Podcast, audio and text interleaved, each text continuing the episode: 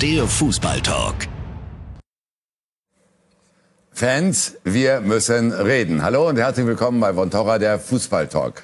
Der Ball rollt also wieder, aber es war alles so ziemlich anders als sonst. Das besprechen wir natürlich in der nächsten Stunde. Wir reden über Geisterspiele, vorrangig über das Derby Dortmund gegen Schalke. Wir ordnen den Meisterkampf ein, wir ordnen den Abstiegskampf ein. Also machen Sie sich gefasst auf spannende 30, 60 Minuten. Ich habe mir Gäste eingeladen. Zunächst einmal den Sportchef NRW von Bild und Bild am Sonntag. Hier ist Michael Markus. Hallo. Hallo. Ein ausgewiesener Revierderby-Kenner. Und äh, mein Kollege ist da, der Alleswisser in der Redaktion, Max Bielefeld. Hallo, moin, moin. Moin.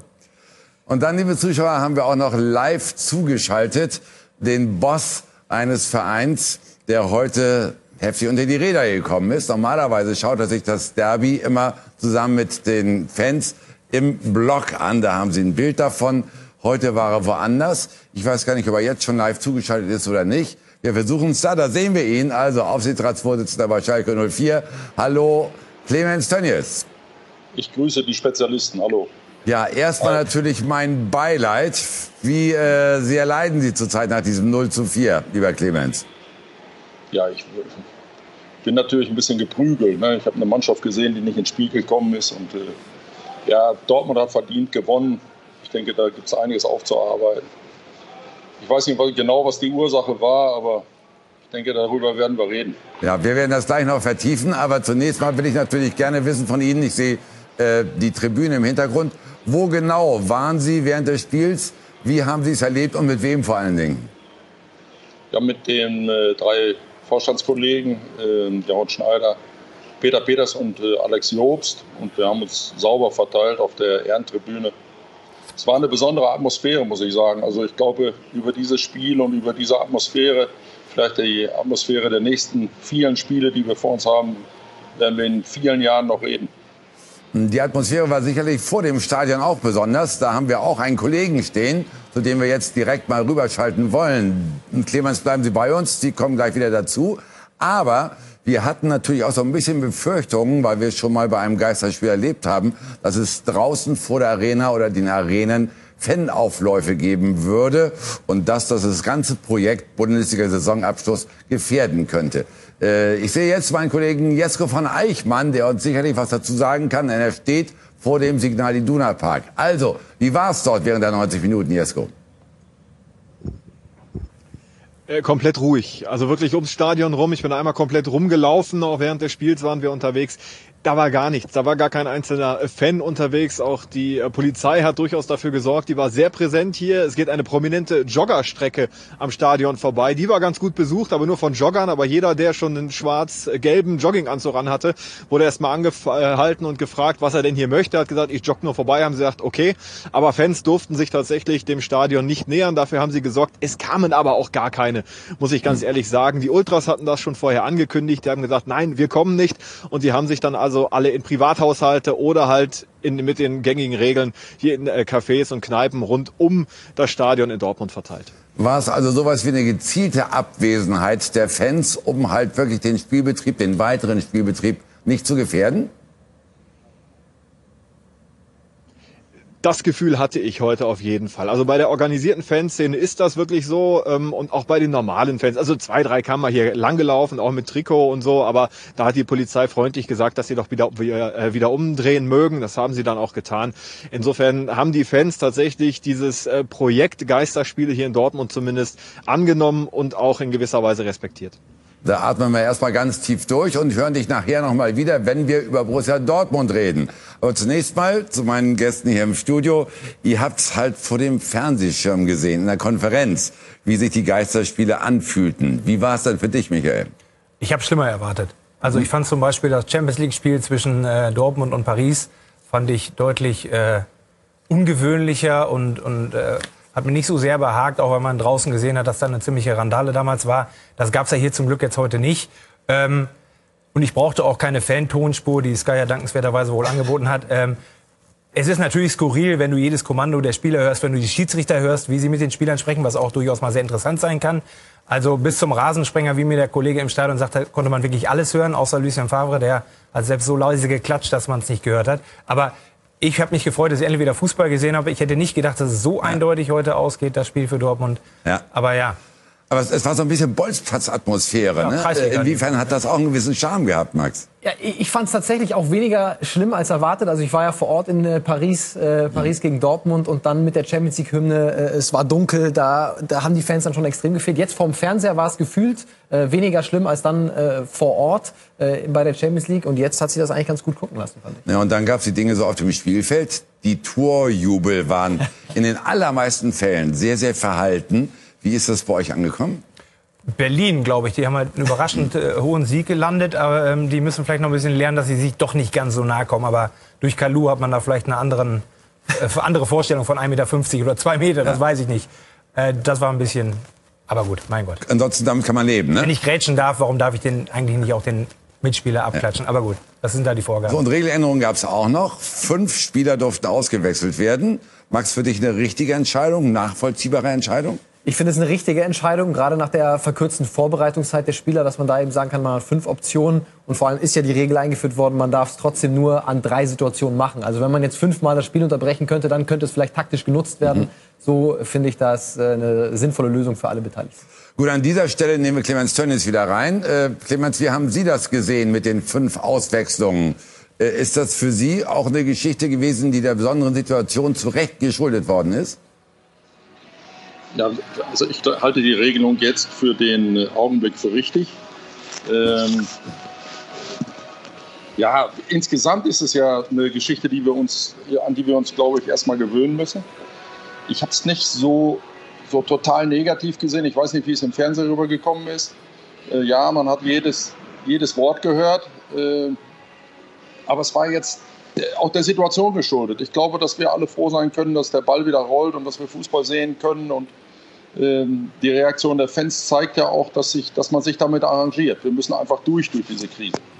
Wie wichtig ist es denn für Sie, also speziell für Schalke 04, dass der Spielbetrieb wieder aufgenommen wurde? Ja, ich denke, da, da sind wir nicht alleine. Äh, Wir brauchen äh, den Fußball. Wir müssen diese Saison zu Ende spielen. Äh, Natürlich sind wir in einer finanziellen prekären Situation äh, oder wären wir, wenn der Spielbetrieb eingestellt wird, aber da sind wir nicht alleine. Also, äh, da rede ich nicht für Schalke 04 oder für zwei, drei andere, sondern sollte die Katastrophe tatsächlich dann äh, eintreffen, dann haben viele oder einige Vereine Probleme. Dazu gibt es natürlich noch verschiedene Facetten, die ich gleich mit den Kollegen im Studio auch noch ein bisschen weiter besprechen möchte. Aber äh, das Spiel selbst war ja auch nicht uninteressant, sagen wir es mal so, trotz des klaren Ergebnisses.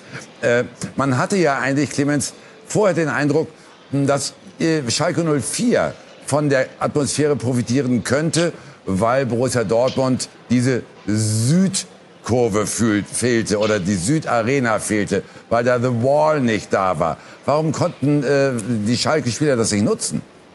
Das, also, ich glaube nicht, dass das jetzt ein Vorteil war, dass die, äh, die, die Südkurve oder ein Nachteil war für die, für die Dortmunder, dass die Südkurve nicht da war. Ich glaube, dass wir im fremden Stadion und, und äh, natürlich haben wir Respekt dafür, wenn wir nach Dortmund äh, kommen, dann, äh, dann geht es immer um das Derby, dann sind eigentlich noch alle angespannt und, und äh, ich glaube, dass wir, dass die Spieler sehr beeindruckt waren. Also sie haben nicht so frei aufgespielt wie normal und das, ich will denen das nicht für, zugute halten. Es geht um das Derby, da muss man äh, alles hinter sich lassen und kämpfen und das äh, hat heute ein bisschen gefehlt.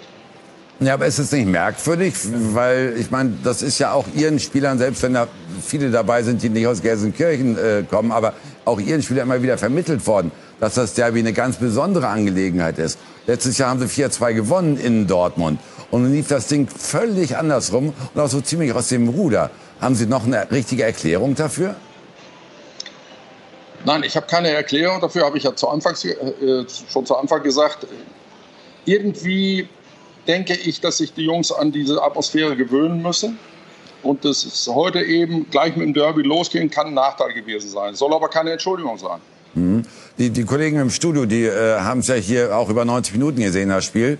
Was ist euch denn da aufgefallen? Warum war Schalke so chancenlos, Michael? Ich fand, die ersten zehn Minuten waren okay. Und hinterher haben sie einfach, glaube ich, die individuelle Klasse Da hat man den Unterschied halt gesehen. Obwohl ich auch von Anfang an davon ausgegangen war, durch die vielen Ausfälle auf Dortmunder Seite, dass es schon enger werden würde. Aber dieses 4 zu 4 Gefühl, das kam halt in keinster Sekunde irgendwo auf. Das war, das war halt ein klarer Unterschied. Man hat gesehen, die einen spielen um den Titel wahrscheinlich und die anderen müssen sich äh, bemühen, dass sie wirklich Europa dann erreichen, das Ziel. Da sind sie gerade rausgerutscht aus den Rängen durch diese Niederlage. Die sind heute. nur auf Platz 8, das ist Genau. richtig. Hast du aber auch das Gefühl gehabt, Max, dass Schalke sich wirklich richtig gewehrt hat? Oder haben die nach einem schnellen 0-3, das ja sofort nach der Pause fiel, eigentlich schon alles dran gegeben? Ich will sagen, ich frage das vor dem Hintergrund. Es gab ja mal Zeiten, da lag Schalke mal 0-4 zurück und hat 4-4 gespielt. Ne?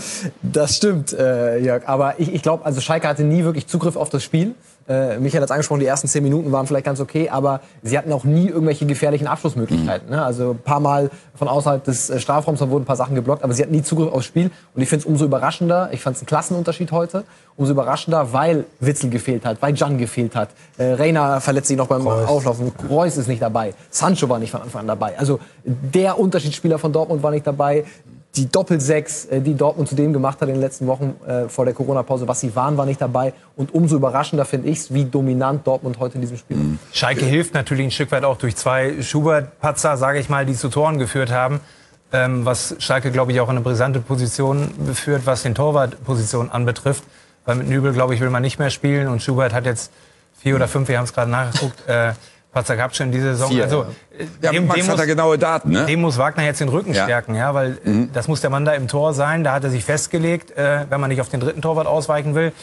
Und Schalke ist jetzt durch dieses Spiel sofort wieder voll in der, in der Situation, dass sie bringen müssen. Und, und äh, Ja. ja. die müssen das wegputzen, das Spiel. Und da muss es jetzt halt in nächste Woche in eine andere Richtung gehen. Clemens, wie sehen Sie das? Hat Schalke 04 ein Torwartproblem im Augenblick? Wir haben hier die Daten und äh, da sieht man ganz klar, Das sind vier Fehler vor Gegentoren bei, bei Jetzt Schubert. nicht, Äh, wir wollen jetzt nicht eine Torwartdiskussion anfangen. Wir werden uns, wie ich- wie ich immer sage, die Nase putzen. Wir haben noch einige Spiele und haben einiges wieder gut zu machen und das werden wir anfassen. So, es ist Trainer gefragt und die, und die Truppe, die sollen äh, das nächste Mal zeigen, dass es äh, wieder gut machen. Fertig, Ende.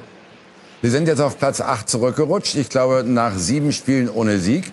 Wie viel Angst haben Sie als Schalke-Boss, dass Sie aus den europäischen Plätzen rausrutschen können? Also wir haben erstmal äh, in unseren Rechnungen und Berechnungen äh, überhaupt keinen europäischen äh, Platz äh, eingenommen, sondern wir haben es äh, einfach im Real Case oder Worst Case gerechnet, können Sie so oder so sehen. Und äh, damit sind wir durch erstmal. Allerdings sind wir nicht aus der Krise. Das ist eine ganz klare Sache. Was heißt das, denn nicht aus der Krise? Das müssen Sie vielleicht ein bisschen erklären. Wir müssen, wir müssen schon sehen, diese, diese Situation haben wir in diesem Jahr alle. Wir sind jetzt äh, im Augenblick durchfinanziert bis zum Ende der Saison und dann äh, müssen wir uns aufstellen für das neue Jahr. Und das ist schon eine Herausforderung. Insgesamt stellt sich die Frage nach, nach der Zukunft, nach der Ausrichtung. Und das wollen wir in Ruhe miteinander diskutieren und dann konzeptionell, äh, an, äh, ja, konzeptionell diskutieren. Aber Wenn Sie sagen, äh, dass äh, Sie sich neu ausrichten wollen, könnte das auch heißen, dass Schalke auch darüber nachdenkt, halt den, die Fußballabteilung auszugliedern, wie das so viele Vereine gemacht haben in der Liga? Ja, wir diskutieren ja eigentlich seit Jahren darüber, ob wir ähm, nachhaltig äh, ein, ein traditioneller Fußballverein bleiben können, äh, mit allen Vor-, allerdings auch mit allen Nachteilen. Diese Diskussion müssen wir gerade in Corona-Zeiten nochmal anstoßen. Äh, wir intern im Aufsichtsrat und Vorstand äh, erarbeiten Konzepte, wie das aussehen kann. Ziel ist es, insbesondere alle mitzunehmen. Wir haben eine unglaublich tolle Schar von Fans und Mitgliedern, 153.000 Mitglieder, die muss man mitnehmen. Da kann man nicht gegen den Willen oder gegen den Zeitgeist dieser Mitglieder entscheiden. Das ist ein, eine Arbeit, die wir vor uns haben, das zu diskutieren und dann miteinander zu entscheiden. Wie sehen Sie die Chance, dass Ihnen das gelingen wird? ich sehe es gar nicht als Chance, sondern ich sehe es einfach nur als Aufgabe des Aufsichtsrats und für mich als Aufsichtsratsvorsitzender das anzustoßen. Äh, bei uns ist der Souverän unheimlich stark und äh, ihm gehört eigentlich die Entscheidung. Der Souverän sind die Mitglieder und die werden das entscheiden. Was meinen Sie, welcher Zeitraum wird da noch ins Land ziehen? Wann werden Sie das Projekt konkret angehen? Wann werden Sie es auch den Mitgliedern vorstellen, dass eine Entscheidung fallen kann? Wir haben, wir haben jetzt erstmal die nächsten Spiele zu machen. Parallel erarbeiten wir das aus, dann gehen die, die Diskussionen los und dann äh, werden wir Vorschläge machen. Das ist jetzt verfrüht, irgendeinen Zeitraum äh, dafür rauszugeben. Clemens, dann will ich äh, zum Schluss unseres Gesprächs noch schnell eingehen auf das, was in der äh, vergangenen Woche von der DFL angestoßen wurde. Äh, dort wurde ein Worst-Case-Szenario entwickelt bei einem eventuellen Saisonabbruch, der nötig wäre, wenn was äh, Furchtbares passiert in Sachen Corona. Äh, es gab halt, ich glaube, keine klare Mehrheit für die Regelung der DFL. Äh, wofür wären Sie, wofür wäre Schalke 04, wenn man die Saison abbrechen müsste? In der Abstiegsregelung, in der Wertung der Meisterschaft?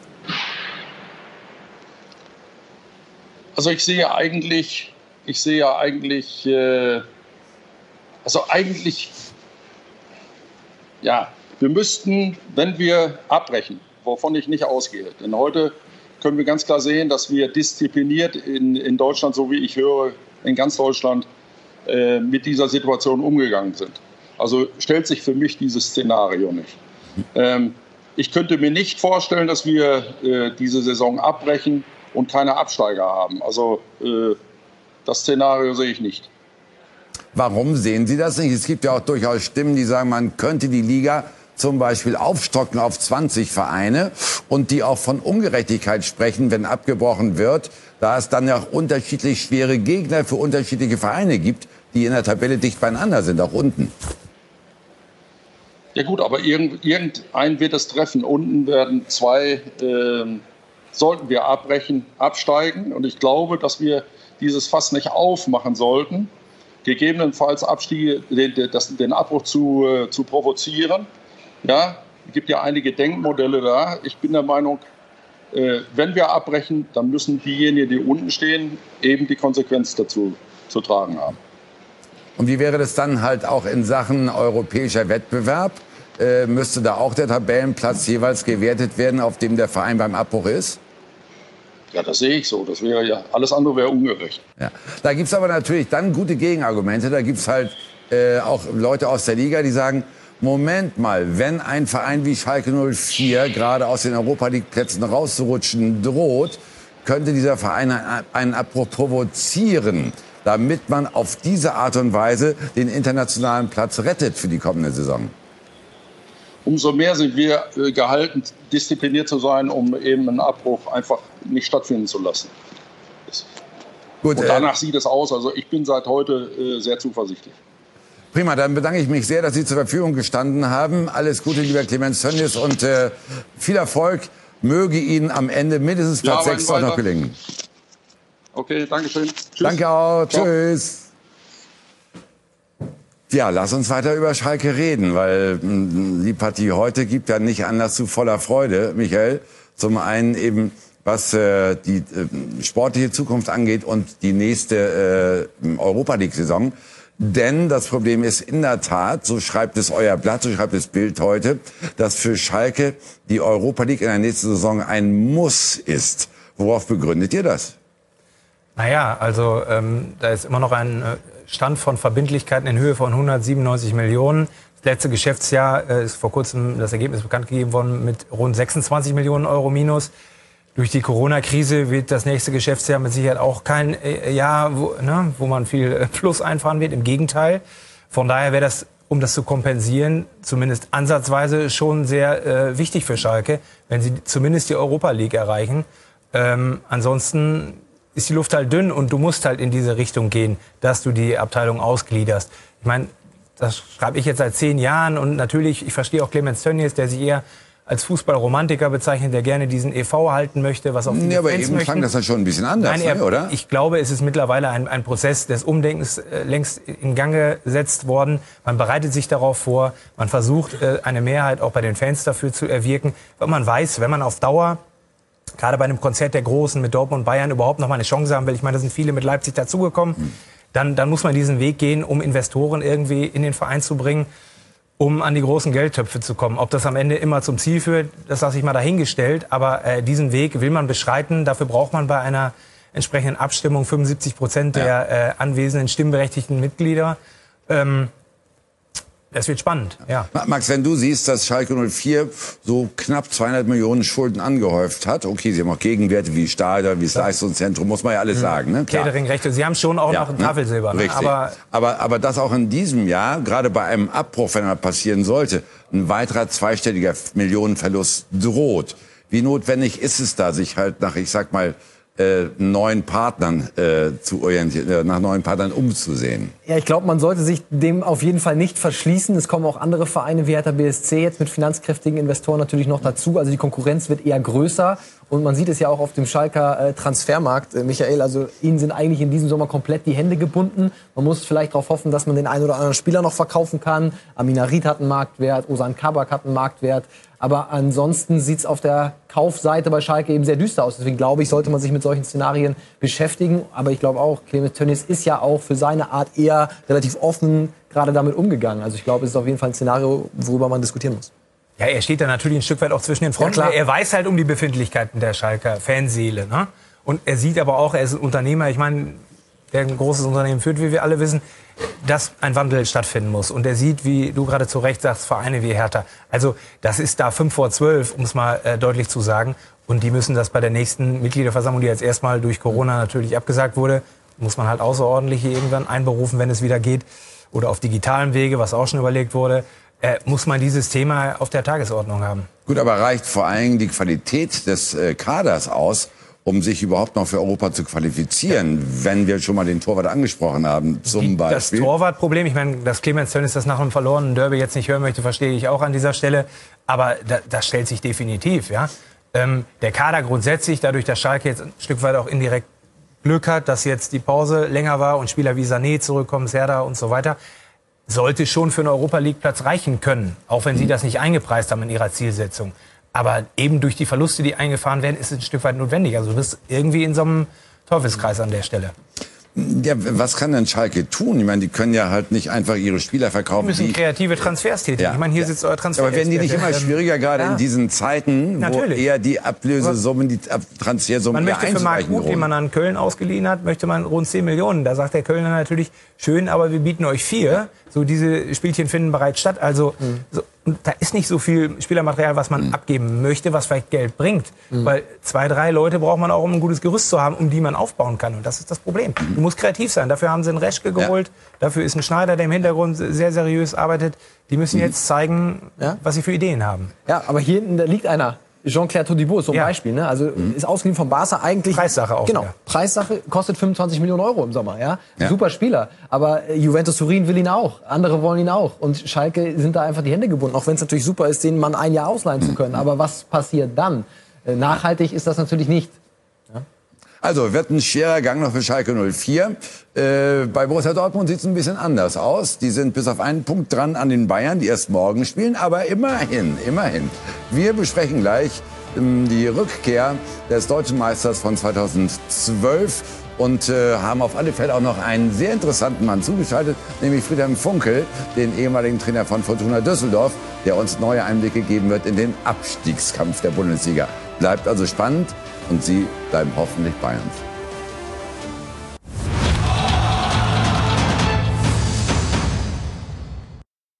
Willkommen zurück bei Von Torra, der Fußball-Talk. Der Neustart der Bundesliga ist gerade erst seit 40 Minuten Geschichte und schon reden wir drüber.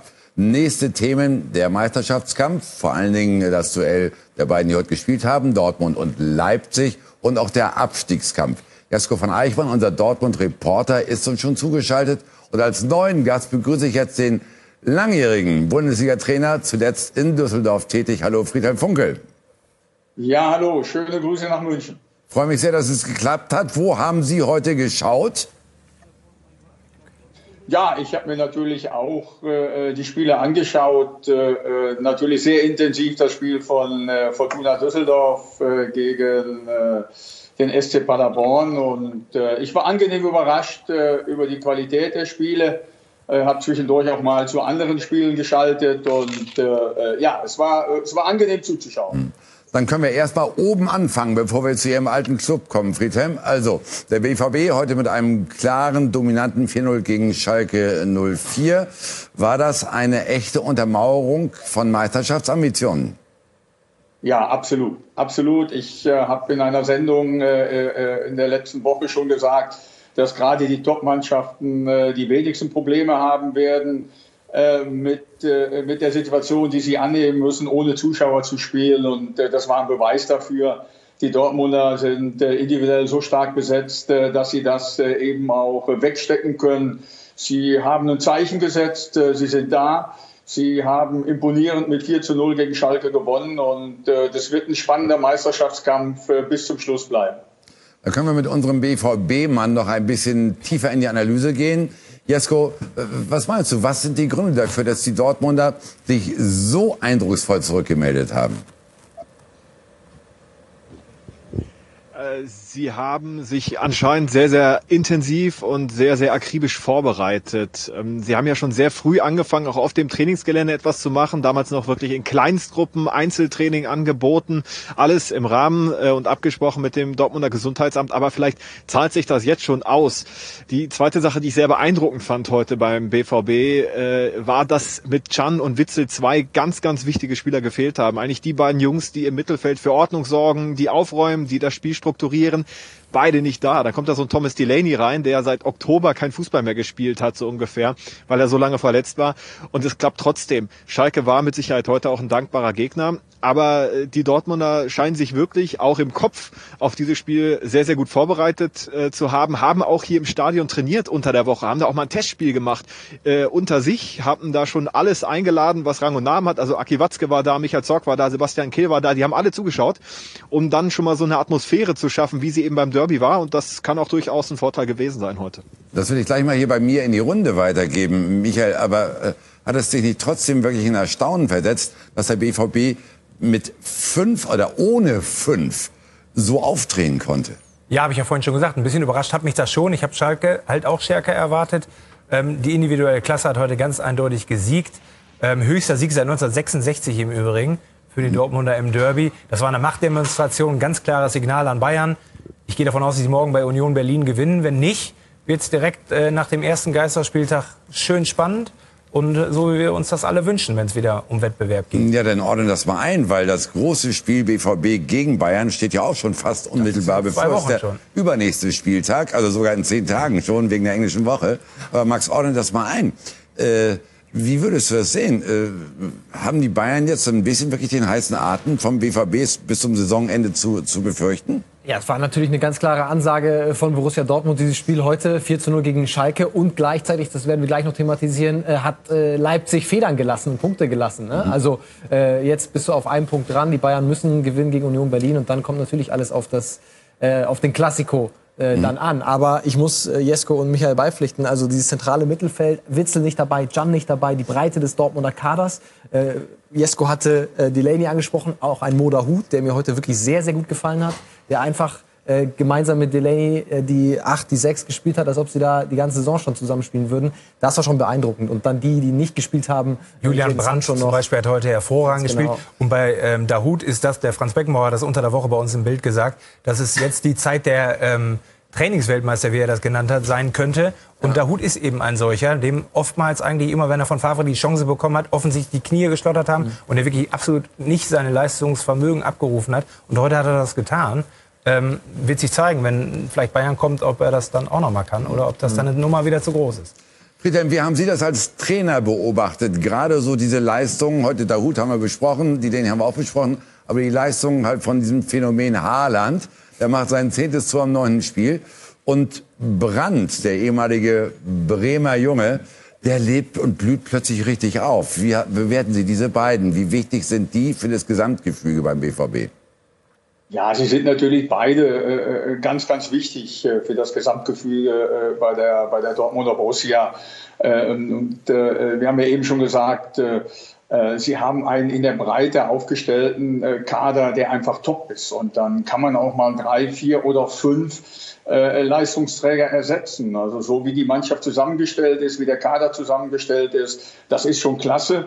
So wie äh, Michael Zorc, Sebastian Kehl, äh, Aki Watzke und natürlich Lucien Favre, Matthias Sammer darf man nicht vergessen. Sie sind auch im Hintergrund sehr, sehr gut aufgestellt. Sie haben gute neue Leute geholt und ich bin der gleichen Meinung, dass die Dortmunder bis zum Schluss ein ganz, ganz harter Konkurrent für Bayern München sein werden.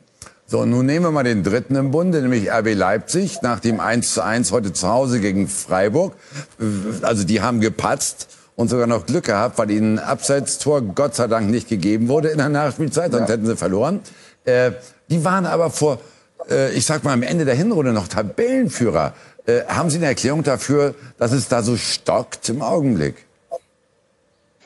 Ja, ich glaube, dass die Leipziger insgesamt gesehen äh, nicht diese äh, große Erfahrung haben, äh, die die Dortmunder und die Bayern haben. Der Kader ist auch gut aufgestellt, aber es ist noch mal ein Stück weit weg vom Kader der Dortmunder und der Bayern-Spieler. Und äh, deswegen äh, ist es einfach so, dass äh, äh, in Leipzig auch fantastisch gearbeitet wird, dass sie auch eine gute Mannschaft haben. Aber ich glaube, es reicht letztendlich noch nicht, äh, um die beiden äh, Großen äh, im deutschen Fußball der letzten Jahre, der letzten Jahrzehnte oder des letzten Jahrzehnts so anzugreifen, dass sie echt äh, bis zum Schluss in den Meisterkampf äh, eingreifen können. Aber wenn sie Dritter werden und wieder die Champions League erreichen, dann ist das äh, phänomenal. Das ist, das ist einfach klasse. Man, darf auch nicht vergessen, äh, wo Leipzig herkommt. Äh, die haben vor ein paar Jahren noch in der, in der äh, dritten beziehungsweise zweiten Liga gespielt, sind jetzt äh, in der Champions League, haben die Gruppenphase überstanden, sind dabei, sich wieder für die Champions League zu qualifizieren. Und das ist schon, äh, äh das ist schon sehr, sehr gut. Alles schön und gut und die Leistung in allen Ehren, aber Max, nun ist Leipzig ja personell eigentlich nicht ganz viel schlechter aufgestellt als Borussia Dortmund. Ne? Sind die trotzdem für dich am Ende eher der dritte Sieger? Ganz klar, für mich eher der dritte Sieger. Ich bin aber auch eher bei Friedhelm Funkel und sage, das ist ein tolles Ergebnis. Trotzdem auch für die Leipziger, weil ich würde nicht bei dir sein, äh, Wonti, dass sie den gleichen, die gleiche Qualität im Kader haben wie Borussia Dortmund. Sie sind einfach noch extrem jung. Ja, sie haben einen Konate, einen Upamecano. Das sind sicherlich zwei der besten vier U21-Verteidiger, die es auf der Welt gibt. Dortmund aber, hat Holland, hat Rena, die sind 19 klar, und 17. aber zwischendurch auch ein Hummels mit drin, ne, mit, mit sehr viel Erfahrung und äh, ein Kunku bei Leipzig auch noch blutjung. Also ich glaube, die müssen noch ein paar Schritte gehen, aber nichtsdestotrotz sind sie natürlich trotzdem brutal gut, sind in der Champions League äh, weiter und werden uns auch noch viel Freude bereiten. Ich glaube trotzdem nicht, dass sie für die ersten beiden Plätze reichen wird. Nun haben sie Stand jetzt vier Punkte Rückstand zu den Bayern. Morgen könnte es bis auf sieben Punkte anwachsen. Ist das schon eine Art Vorentscheidung gegen RB? Michael? Ja, sieben Punkte sind nicht wenig, ne? aber acht Spieltage kann jeder rechnen, der im einstelligen Zahlenraum zu Hause ist. Mhm. Also ähm, es ist eine kleine Vorentscheidung, ja. ja. Wenn Dortmund heute verloren hätte, wäre es ebenso. Also von daher. Also Jesko, nochmal an dich in Dortmund. Die letzte Frage. War das ein Meilenstein für den BVB heute auch durch die Schützenhilfe der Freiburger in Leipzig? Und wie hat man das, hast du schon mal ein paar Stimmen gehört, auch aufgenommen in Dortmund, dass äh, die große Konkurrenz aus Sachsen gepatzt hat? Äh, klar, die freuen sich, dass Leipzig gepatzt hat, ohne Frage. Allerdings waren die Dortmunder sehr mit sich selbst beschäftigt, wie glaube ich jeder Verein vor dieser äh, vor diesem Spieltag, weil sie einfach überhaupt nicht so richtig wussten, wo sie stehen. Jetzt wissen sie, wo sie stehen, eben auch mit so einer, äh, ja, ich hätte jetzt fast B11 gesagt, wenn man die Namen liest, ist es das nicht, aber wenn man weiß, wer noch alles draußen saß, Jaden Sancho hat ja auch nur zehn Minuten mitgekickt bei dem Ganzen, der äh, kann ja auch bald nochmal richtig fit werden wieder. Da denke ich, da gehen die Dortmunder mit einer richtig breiten Brust aus diesem Spieltag raus. Eben nicht nur, weil die Leipziger gepatzt haben, sondern weil sie sich eben ihrer Stärke bewusst werden, mhm. die Dortmunder. Wenn du zu Hause, wo eigentlich wirklich die große Stärke liegt, die haben ein Spiel bisher unter Lucien Favre hier verloren, das war in der vergangenen Saison das Derby. Ähm, da gehen die einfach jetzt mit so einer breiten Brust raus, dass die diesen Schwung mitnehmen und ich hoffe natürlich auch auf einen ganz, ganz spannenden Bundesliga-Endsport. Danke dir, Jesko. Und dann fasse ich das hier im Studio mal zusammen, weil ich nur eine kurze Antwort auf meine, hoffentlich auch kurze Frage haben will. Wird es am Ende also auf einen Zweikampf hinauslaufen, Max? Ich glaube, es wird ein Zweikampf gegen zwischen Bayern München und Borussia Dortmund und natürlich mit einer kleinen Vorentscheidung dann schon beim Klassiko. Wer weiß, wenn die Bayern dann da wegziehen, mhm. ähm, dann ist das sicherlich ein deutliches Zeichen. Die Bayern müssen ja morgen erstmal gewinnen, ne? Das stimmt. Gut, das schauen wir uns Auch wenn wir jetzt an. sind und ihr das offensichtlich so voraussetzt hier. Sky überträgt live. Ne? Ja, natürlich. So. Wir schauen uns das an. Damit sind wir beim Abstiegskampf. Äh, Friedhelm und bei ihrer Mannschaft. Fortuna gegen Paderborn zu Hause 0 zu 0. Eine ziemlich einmalige Chance vertan oder wie würden Sie es sehen? Ja, Sie haben eine große Chance vertan, das Spiel heute zu gewinnen. Ich äh, habe ja eingangs gesagt, dass ich mir das Spiel äh, äh über 90 Prozent angeschaut habe Und äh, die Fortuna hat es äh, wirklich ordentlich gemacht heute. Darum haben sie diese große Chance vertan, äh, zwei Punkte mehr zu holen. Äh, sie haben dreimal äh, Pfosten und Latte getroffen. Sie waren die spielbestimmende Mannschaft und äh, hätten es eigentlich verdient gehabt, dieses Spiel heute zu gewinnen. Das haben sie leider nicht geschafft. Sie haben einen Punkt gut gemacht auf den FC Augsburg, die auch noch nicht ganz aus dem Schneider sind, die ja heute eine Heimniederlage hinnehmen mussten. Und äh, es wird bis zum letzten Spieltag gehen. Äh, sie haben jetzt als nächstes haben Sie Köln, dann haben Sie Schalke zu Hause. Das sind Mannschaften, äh, da kann äh, Fortuna auch gegen gewinnen. Also sie werden weiter kämpfen, sie sind weiter gut im Rennen und ich drücke natürlich alle Daumen, dass die Fortuna in der Liga bleibt.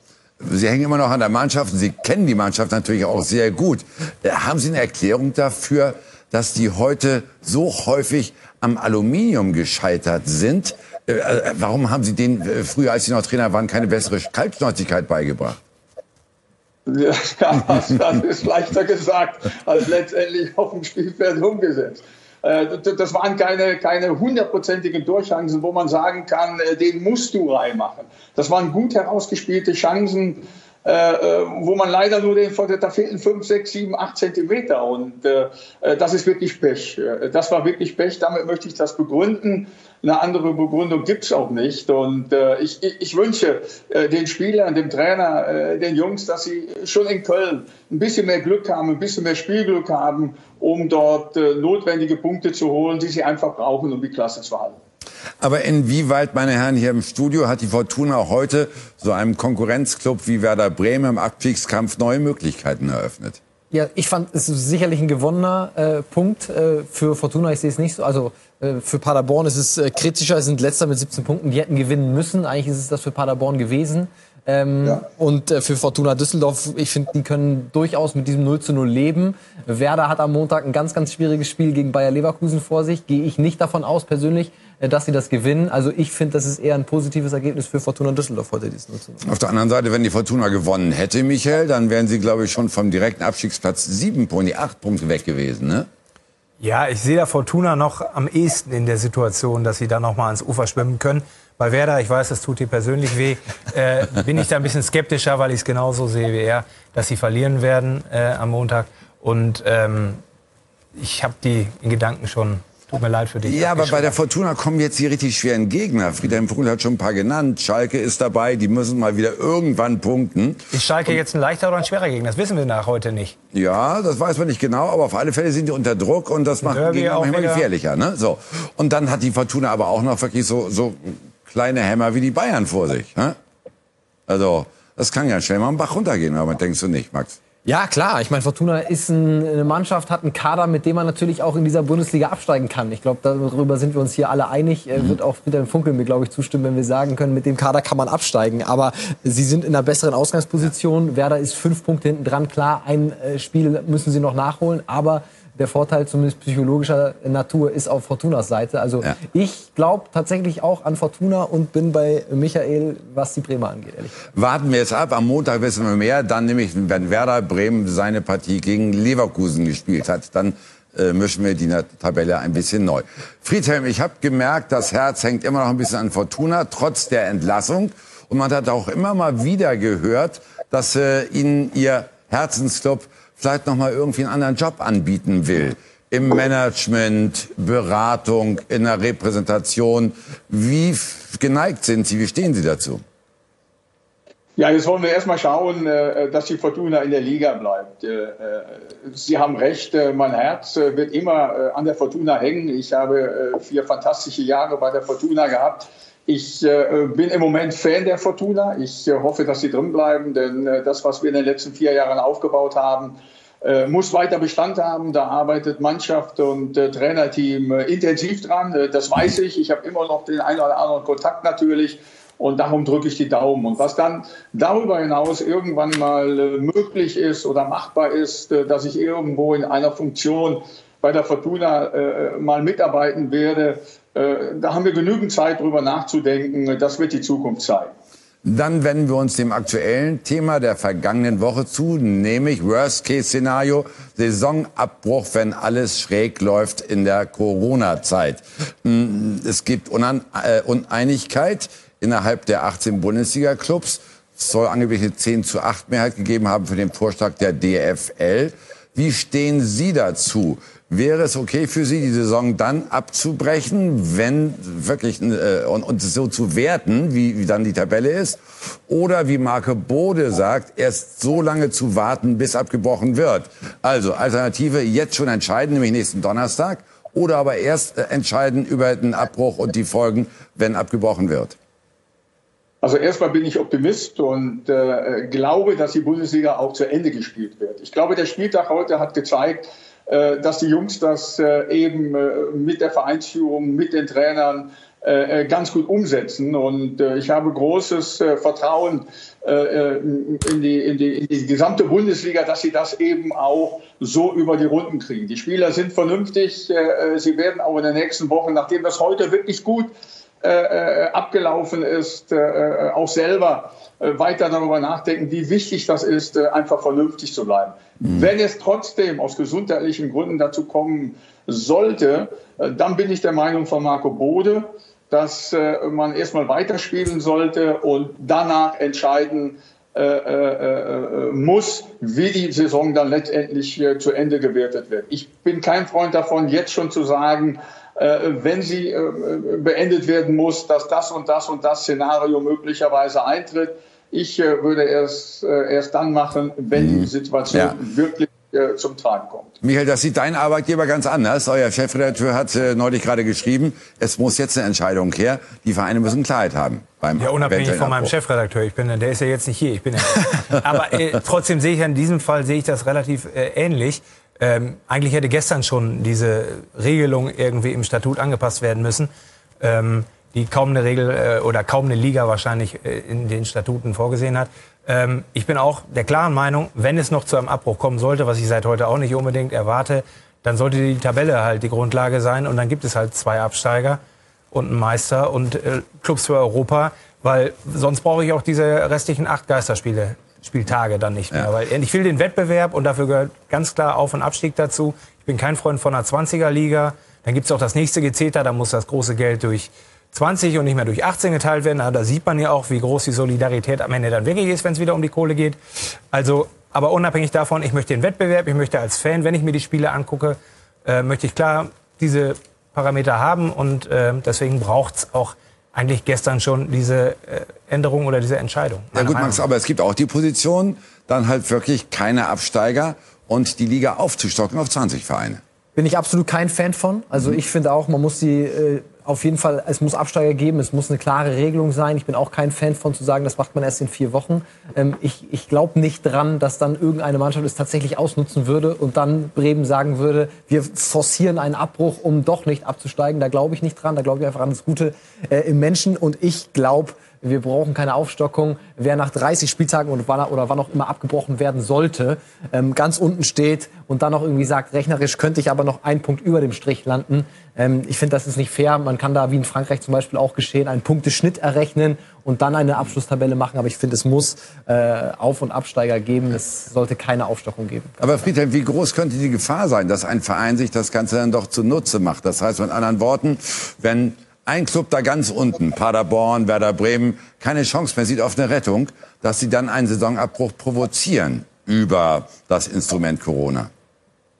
Ja, das würde ja nur was nutzen, äh, äh wenn äh, feststehen würde, dass es keine Absteiger geben würde dann würde das ja möglicherweise dem Verein auch nutzen. Ich bin der Meinung äh, von, äh, von den beiden, dass egal wann die Entscheidung gefall, äh, getroffen wird, dass es auf jeden Fall Absteiger geben muss. Also das, der Meinung bin ich auch auf jeden Fall, dass es sportlich entschieden werden muss. Ja gut, aber nun nehmen Sie mal den Spielplan und dann sehen wir, Paderborn ist schon vier Spieltage vor Schluss so weit abgeschlagen, weil sie die ganzen schweren Gegner hatten. Und am Ende haben sie noch vermeintlich leichte, da aber wird die Saison abgebrochen. Dann sagt so ein Club wie Paderborn, Moment mal, da hätten wir aber noch zwölf Punkte ja, geholt. Das geht doch gar nicht, dass wir einfach so absteigen mit 30 Spieltagen. Ja, aber das ist ja alles hypothetisch. Das ist ja dann hypothetisch. Äh, äh das äh, würde ja nicht feststehen, dass sie diese Spiele dann auch tatsächlich gewinnen. Also ich bin äh, da der Meinung, äh, wirklich, äh, wenn abgebrochen wird, und dann die Entscheidung gefällt wird, äh, dass es äh, eben aus sportlichen Gründen, dass aus sportlichen Gründen die Tabelle gewertet wird, Das äh, ist das, was ich gutheißen würde dass es immer wieder dann auch zu, zu, zu Dingen kommt, die nicht gerecht sind. Ich glaube, da sind wir uns alle, alle im Klaren drüber. Dass der eine Verein dann meckert, wenn es so gemacht wird, der andere Verein so, dass sie natürlich selber versuchen für sich, äh, für, für, für ihren Verein das Beste herauszuziehen, das ist ja auch ganz klar.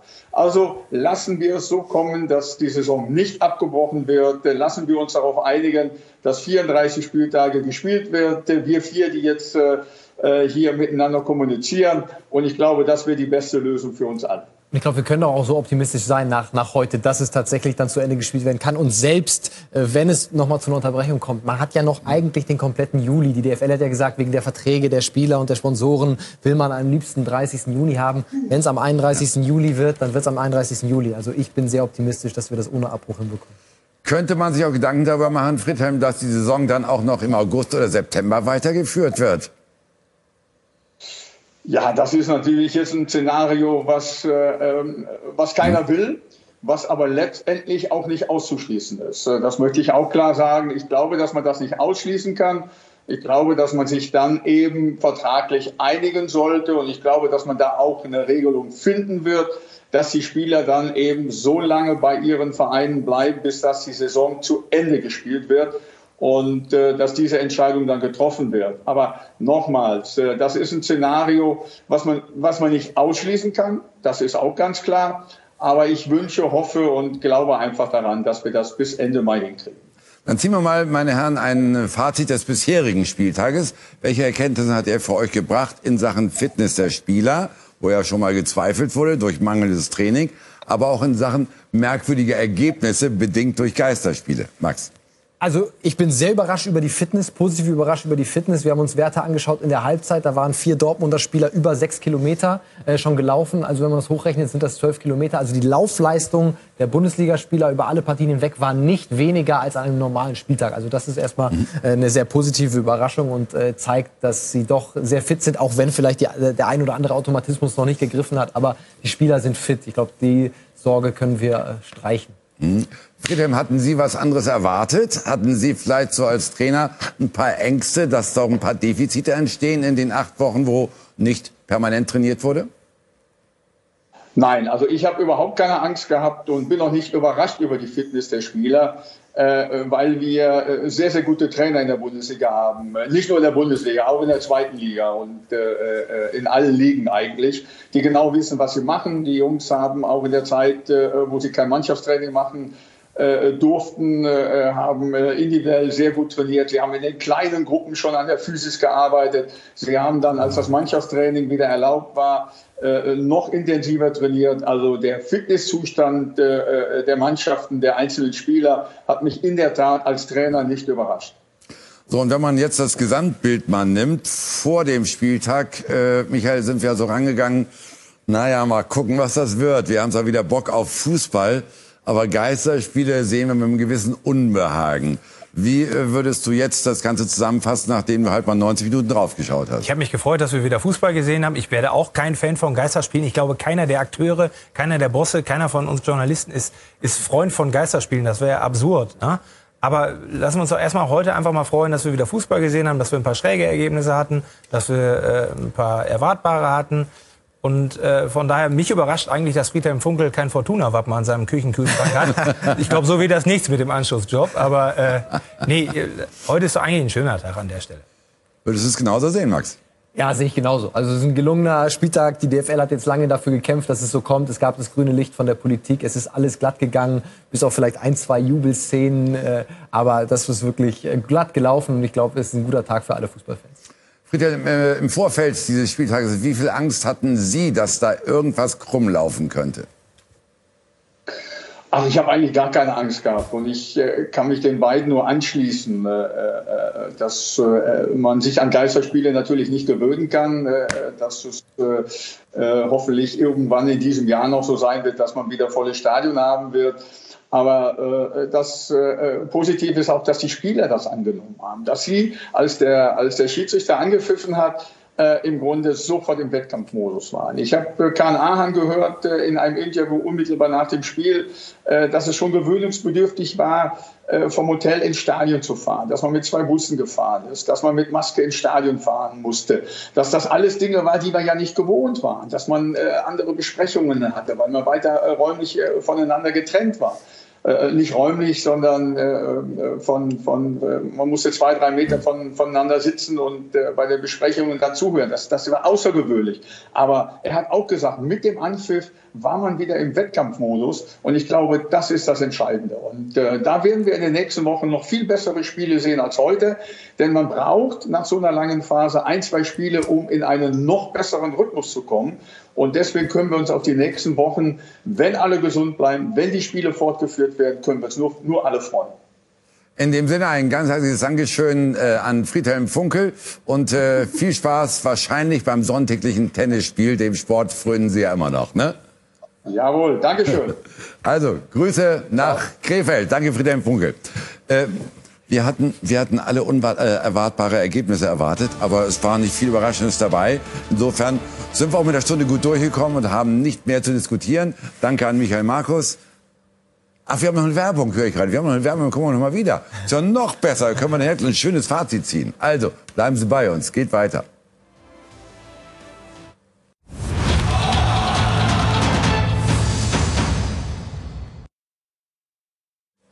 Wir sind zurück bei Von Torra, der Fußballtalk und runden die ersten fünf Spiele nach dem Neustart der Liga ab. Also, ich habe es kurz angedeutet, es gab keine Harakiri-Ergebnisse, die einige aber erwartet hatten. Max, ganz kurz nur, kommen die denn noch?